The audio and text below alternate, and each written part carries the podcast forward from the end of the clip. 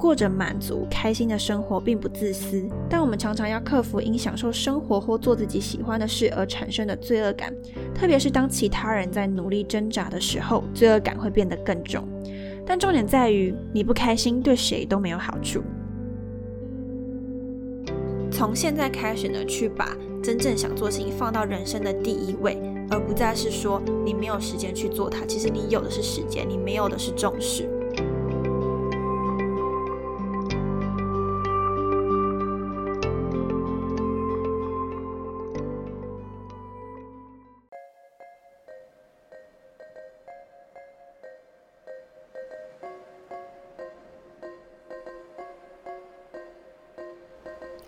嗨，欢迎收听那个自己，我是 Athena。在那个自己这个节目里面，会和你聊聊自我成长、自我照顾以及自我认识的主题，希望能够陪伴你在忙碌与烦闷的生活中，重新找到内在的宁静，看见自己最美丽的模样。如果你希望成为一个更好的自己，那就千万不要错过这一集，并且帮我按下订阅哦。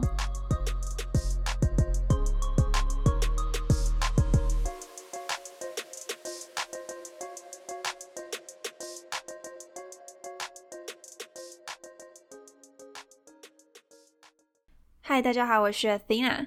今天呢，想要来和大家分享一本我二零二零年最爱的一本书。其实去年我呢，我有看很多本书，当然也有一些书呢是还蛮有内涵，而且对我来说收获也非常的大。今天这一本它荣登我最喜欢的一本书呢，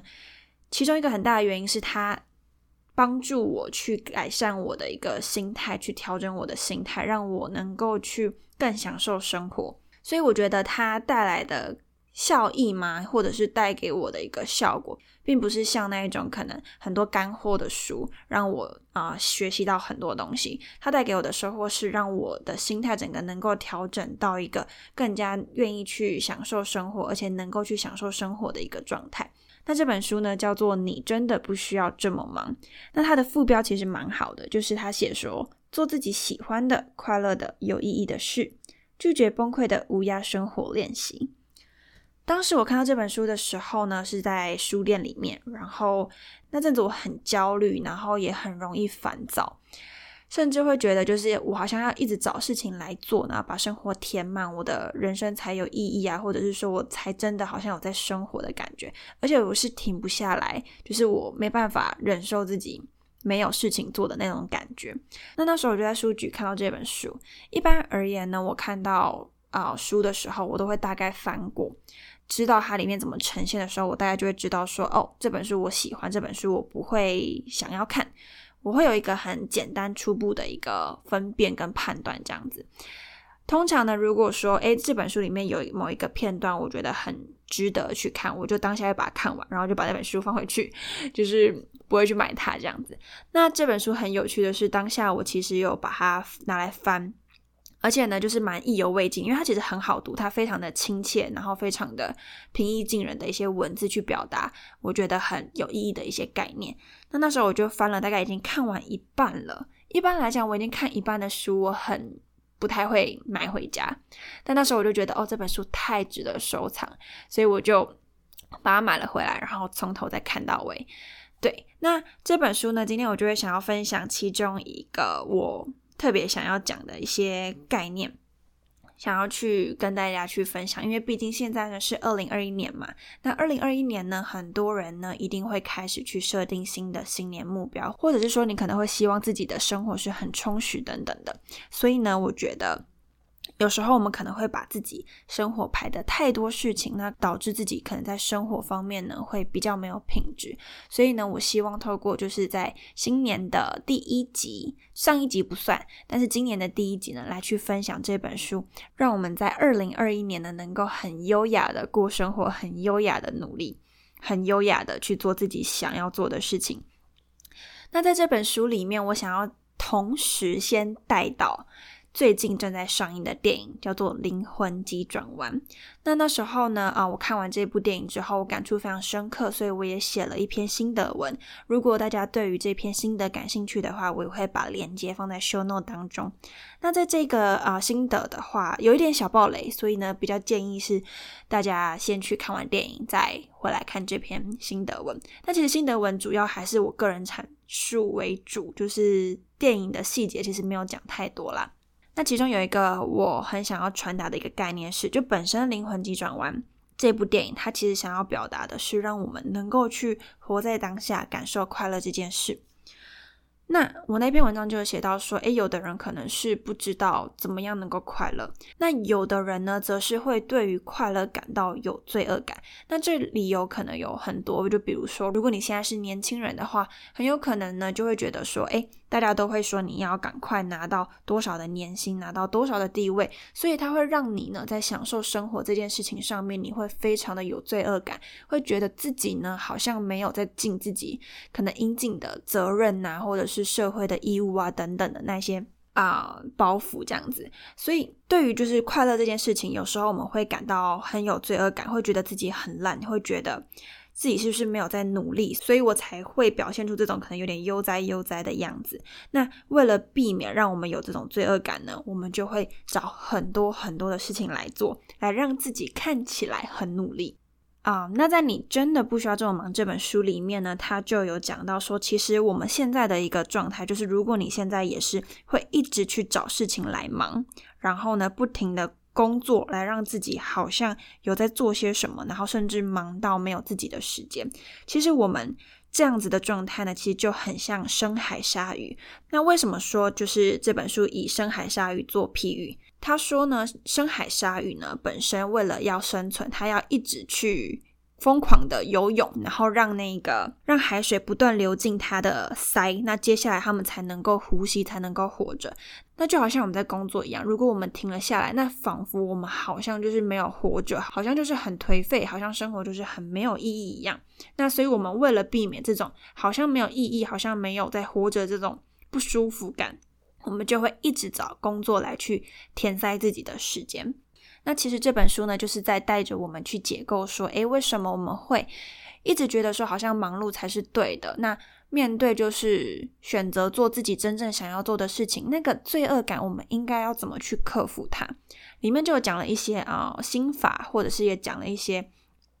给你一个架构，让自己可以去。专注在自己想要做的事情上面。那这个部分今天并不会多赘述，就是大家有兴趣的人可以去买这本书来看。我们会把链接呢放在 show note 当中。那我今天特别想要去讲的其中一个概念是，我们常常呢在忙事情的时候啊，我们会发现，其实我们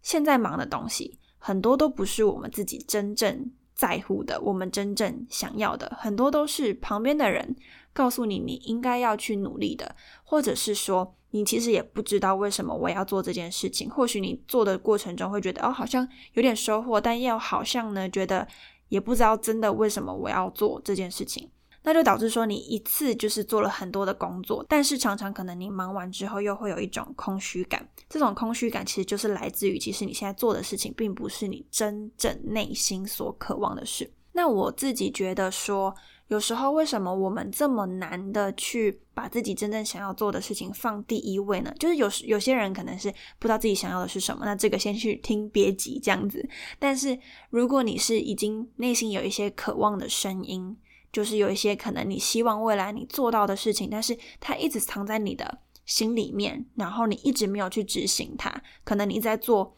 其他 A、B、C 不同的事情，但是一直没有去。好好执行你心里想要的那一个渴望，所以到底为什么我们会发生这样子的一个状况呢？其实这本书里面就有提到说，我们很常会觉得说，好像做自己想要的事情是一种自私，好像并不是一种对社会的贡献。就不知道你会不会有这种啊经验，是觉得说，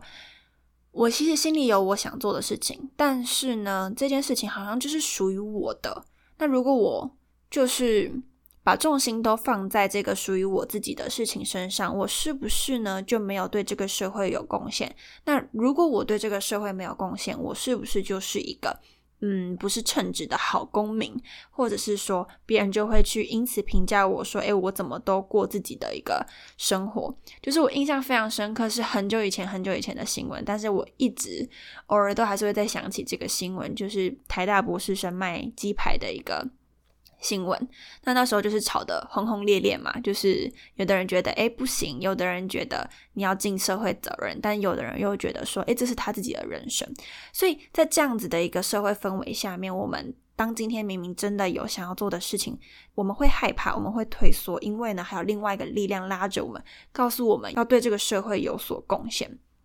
那对于这样子的状况，我自己内心也挣扎过很长的一段时间，我就会觉得我不想要花时间在我自己内心想要的事情身上，因为我找不到我可以去贡献社会的一个点，所以我会一直把重心放在如何对社会有贡献，让自己的行事力呢都排满工作这样子，然后都很少自己的时间。后来呢，我自己的一个转念。这本书也有提到，我先分享这本书他所讲的一段话，然后我在最后补充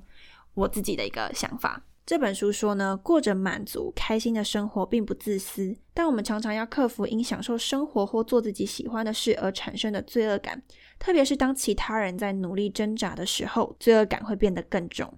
但重点在于，你不开心对谁都没有好处。我觉得这一段话呢，其实还蛮阐述了我后来的一个。想法，就有时候我们常常会觉得，哎，好像我今天呢一定要对社会做点什么，我才是对社会有贡献等等的。所以呢，当今天可能你没有做一些你真正喜欢做的事情、向往的事情，因此呢，你过得不快乐。那这个不快乐其实对任何人来讲都没有好处，甚至我自己会觉得说，其实我们能够做。对社会最基本的一个贡献，甚至也可以说是最大的一个贡献呢，就是把自己的生活过好。这个自己的生活过好，就是比如说你去做你真正想要做的事情，然后你生活过得快乐，跟人际关系变好，就是其实这已经是我觉得我们能做对社会最大的贡献了。就是我觉得，嗯，有的人可能会觉得说，好像一定要去服务，好像一定要去帮助，好像一定要去。给予些什么才叫做社会贡献？但对我来说，社会贡献呢，其实你只要把自己过好，我觉得就已经很棒了。所以我自从想通了这一点之后，我就把重心呢全部挪来把自己的生活去过好，去做自己想要做的事情，去调整自己的身心，然后把重点呢就是放在让自己生活是好的。那接下来你有多的能力，我有多的心力，我想要再去做一些给予的服务啊，或是给予的帮助。那这个时候我自己有了那个能力，而且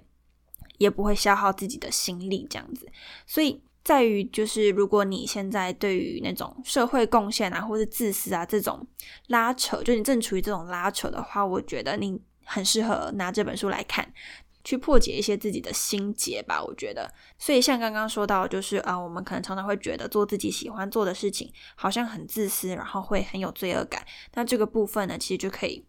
回到刚刚最后所说的，就是当你去做真正喜欢做的事情，把自己生活过好，这就已经是对这个社会最大的贡献了。嗯，这至少对我来说，这个转念对我来讲是非常的。有帮助的，而且其实当真的把自己过好之后，你才会有心力跟力气去帮助别人，这样子。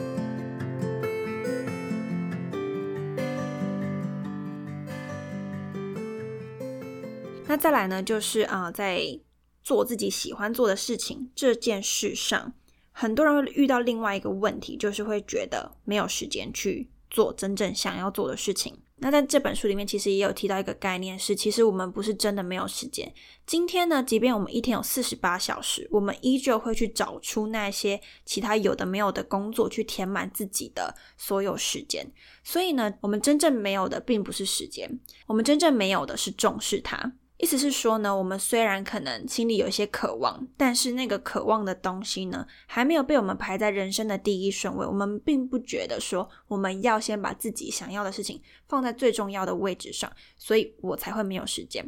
我想你应该啊，大家都会有这样的经验，就是说哦，我没有时间运动啊，或是我没有时间减肥啊，等等的。但是如果今天你多了一个小时的时间呢？很长，我们去检视自己的生活，我们会发现，我们却把它拿来划手机啊，或者是做一些有的没有的东西。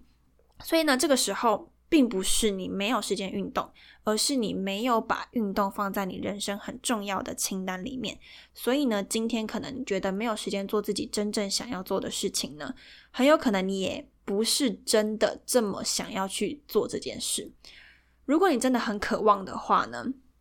你应该要把它放到你人生清单里面的啊前面的顺序，直接把它安排到行事历里面，这样子呢，你才能够真的去开始有些行动，然后慢慢的往你想要的路去前进。所以呢，像我之前也是这样，就是我心里会有一个声音，就是会告诉我说，其实我很想要去做某件事。就是我直接讲出我自己的例子，就是我很想要去，我自己呢很想要去做自媒体。然后很想要产出一个属于我的东西，但我还不知道那是什么，我也不知道我到底要从哪里开始，所以我就一直却步，然后一直把这个啊想法压在心里。那那时候我也很希望自己能够去呃有一些用讲话的方式来去传达一些自己的想法，这个渴望呢一直留在我的心里面，一直去压抑它，压了大概三四年。那直到大概前年。我才真的慢慢的开始去重视我有这个声音，接着呢才去有所行动。像这种啊，我们内心渴望的东西呢，如果你把它去分类的话，它基本上会是属于那种对我们来说很重要，但是不紧急的事情。如果你知道，就是呃。N 次法则的话，就是 N 次法则就是会把事情分成重要不重要、紧急不紧急。那一般来讲，我们很想做的事情都会是重要不紧急的事情，所以它会被我们一而再、再而三的拖延，会觉得说哦，等我有钱了再来开始做啊，等我有时间了再来开始做。当你有这样的想法呢，十之八九你最后都不会做。那这时候可能你就会有一个疑惑说，哎，不对啊，但是万一我现在真的是很忙碌怎么办？或者是说我真的是没有办法说，我可以辞掉我现在的工作，或是直接放下我现在做手边的事情，转来做我真正渴望的事情，那怎么办呢？那这个呢，我自己现在所使用的是八二法则，就是我自己现在其实还是有我本身要做的事情，就是我还有本行该做的事情，那同时我又有内心渴望想做的事情，也就是自媒体这件事。所以呢，我在时间分配上面呢，我就会有两成的时间是给自媒体，但是有八成的时间呢，还是一样做我本行的东西。那一开始就是处于八二法则的分配状态，那直到啊，可能后面经济能力越来越好之后呢，再慢慢的把自媒体的比例给拉高。这是一个可以初步去真正去执行那些对你来说很重要但是不紧急的事。我觉得。啊，对于这样的事情，一定要一直不停的提醒自己说：“亲爱的，就是这种重要不紧急的事情，然后你只要思考着，等我哪一天到了什么样的程度再做。只要有这种想法，你就要做好一个心理准备，是你可能这辈子都不会做。再加上就是我今年啊，如果看我的文章就有写说。”我从去年开始，我就思考一件事情是：如果说今年是我的最后一年，我希望怎么活？当我每次会有说，诶，当我等到某个程度我才做某件事的时候呢，我就会思考：假设我说我二十六岁才要去经营自媒体，那如果我二十五岁就死掉的话怎么办？对。那当我这样想完之后，我就想说，不行，我现在就要开始。我现在不管怎么样，我一定要开始。那当然说啊，因为自己的经济状况一定会有些限制嘛，这是必然的。所以啊，就像我刚刚说的八二法则，或许我们现在呢没有办法把本行呢全部都是挪到自己真正想要做的事情上面，但是我们依然能够是走在那一条路上。我们还是把一点时间分配给真正想要做的事情。那接下来呢，啊。才可以继续往你自己理想的生活，让你会感到快乐的生活去迈进。那回到就是节目最一开始提到的是啊，这一集呢，主要是希望呢能够让大家开始去思考说，怎么样的生活模式呢是更加的优雅的，然后让你可以优雅的过这个二零二一年。那除了去做一些自己真正想要做的事情之外，可以让自己感到更快乐的事情之外呢，这本书里面其实还有提到一个很重要的概念，是北极星的概念。它的北极星的概念就是说，我们人生要找到一个最主要的方向，然后我们做的事情都要围绕着那个北极星去转，而不是什么都要碰一点。详细的说明呢，就是这边就暂时不讲。但是呢，啊，我可以延伸一个概念，是说要怎么去优雅的度过你的生活呢？在过去呢，我常常会想要一次就是做好每件事情，比如说我运动要好，睡眠要好，饮食要好，课业要好，人际要好，家庭也要好，我要同时都做到。那这本书也有破解我这个观念，就是说，其实平衡是不可能的，就是人永远都是在。啊，变动的，所以你想要同时什么都好，这是一个呃奢侈。那所以它其实是说，我们基本上呢，我们只要能够确保这个时间里面我们的重点的北极星是什么，那我们只要把那个北极星做到，这样就已经很不错了。所以呢，如果接下来你在规划这一整年的一个啊目标的时候呢，要特别。留意的一点是说，你要先去找出你的北极星是什么，然后绕着你的北极星去走。接下来呢，你在执行的时候，你才不会觉得我什么都要做到好，然后把自己累死，然后最后什么都做不好。今年呢，我就是呃上了一个复盘的课，然后他带我们去设定一个新年的目标。那那时候我呃总共。子目标就他有一个主轴目标，然后我子目标列了大概二十个。那我看完的时候就觉得啊，好烦躁。就是我的确自己有想做的事情很多，但是这么多东西我要怎么做好呢？所以我就去把它分类了一下。那其中我就会分成诶那种可能是属于要日常记录去追踪习惯的几个目标。那这个呢就可以统一集中管理，就是固定呢可能进入一个习惯追踪的清单当中。那有一类型是。不用有人盯我，我甚至也不用提醒自己，我一定也会做到。就比如说，可能跟家人吃饭啊，跟朋友吃饭，这种就是人类本能需求的，不用任何人提醒我，我都可以做得到。这是第二类。那第三类就是我们需要去努力，需要去规划，去啊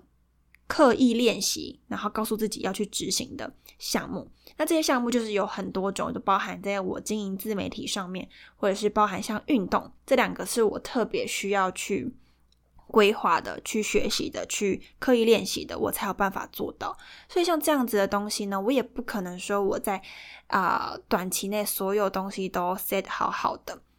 所以我那时候就去做了一件事情，我去排出一到十二月每一个月我的北极星是什么。那当你去找到说，哎，你每个月的北极星是什么的时候，然后你去整个列出你十二个月每一个月的重点是什么。接下来你才不会容易慌，你才不会觉得说，诶，为什么好像我原本安排说我一月要完成什么事情，结果呢都没有完成，然后一而再再而三的拖。当你呢去把每个月的重点事情列出来，基本上我就只列一样，最多到两项。对，那那一项事情你只要做好，你这个月就已经给自己两百分，就是可以帮自己拍拍手，就是你已经达成你北极星的目标了。那接下来第二个月呢，再去 follow 第二个月的北极星目标。即便呢，你可能没有办法把每一件事情都 hold 好，就没有办法把每一件事情都做好，但是至少你北极星是达到的。那这样的一个情况，我觉得对我来讲是非常的好用的。就是当你知道你这个阶段里面你的重点任务是什么，那你对于那些你没有做的事情，你才不会很容易感到焦虑。像我今天如果有一个很重要的。工作呢，或是很重要的任务，它的呃截止期限是在十二月底好了。然后呢，我其实心里还有一个想做的事情，我也希望在十二月底前完成。但它其实也是可以一月完成的啦。但以前我就会给自己很大的一个压力，就是我十二月底前两个都一定要完成，只要有一个没有完成，我就会觉得压力爆炸大。但是如果今天你设好你每个月份的北极星，就比如说我设定好十二月份的北极星就是刚刚说的那个任务，那我真正想做，比如说自媒体好了，它可以被我延到一月是没有关系的。有了北极星之后呢，我可以告诉自己，你那些没做到的东西呢，其实你就把它设为下一个月的北极星就可以了。那在这样子的一个架构底下，我觉得人呢会更加的啊，不止你会对北极星会更认真，你会更投入，因为你知道它是你这个月的重点任务。那同时，对于那些啊，嗯，没有做到一百分的东西，你也不会压力太大。那我觉得这样子的一个概念，就是北极星的这样的概念呢，是能够帮助我们去很。更加从容跟优雅的去过生活的一个方式，就我们其实真的不需要给自己说一个月塞了一坨拉苦的北极星，然后再告诉自己说：“天哪，你都没做到，你好烂。”就是一个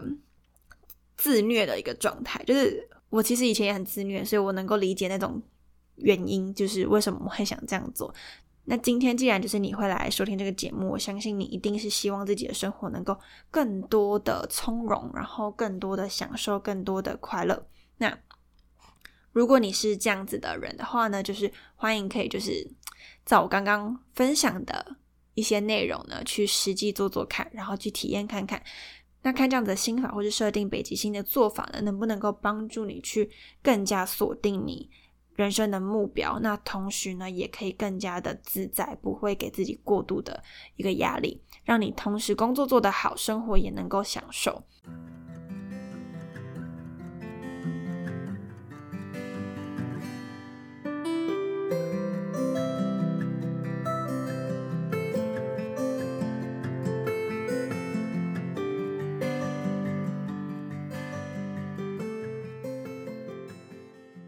那接下来呢，就是总结一下三件事情。这三件事情能够帮助我们二零二一年过得更加优雅之外，也可以过得更快乐。首先，第一个呢，就是把自己内心那个重要但是不紧急、非常渴望的事情呢，开始排在你的行事历里面。那怎么排呢？就是连接到第二点，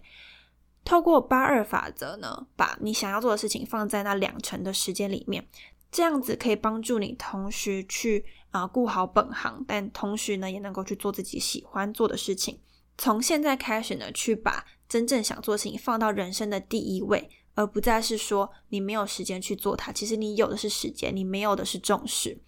那最后第三点呢，就是你可以帮你的每个月寻找你的北极星是什么，每个月的工作重点是什么，它可以切成。每个礼拜，但也可以是月，也可以是以季为单位，甚至是以年为单位，这都没有问题。重点是你怎么样子去切，让你的心情会好一点。那同时也可以帮助你去督促你想要去前进，想要去努力。我自己的话呢，则是以月来去为单位，我觉得是对我来说蛮有效果的。那今天这一集呢，就分享到这里。如果你对于书籍啊，或者是对于啊电影有兴趣的话呢，就是欢迎可以去观看《灵魂急转弯》，非常非常的推。然后呢，也可以来看你真的不需要这么忙的这本书。我会把购书的链接呢放在 show note 当中。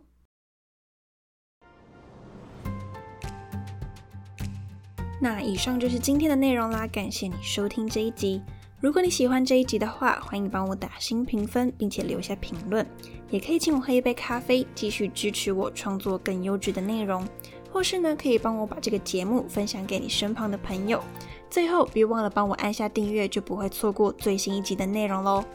感谢你收听那个自己，让我们一起成为更好的自己。我们下周见。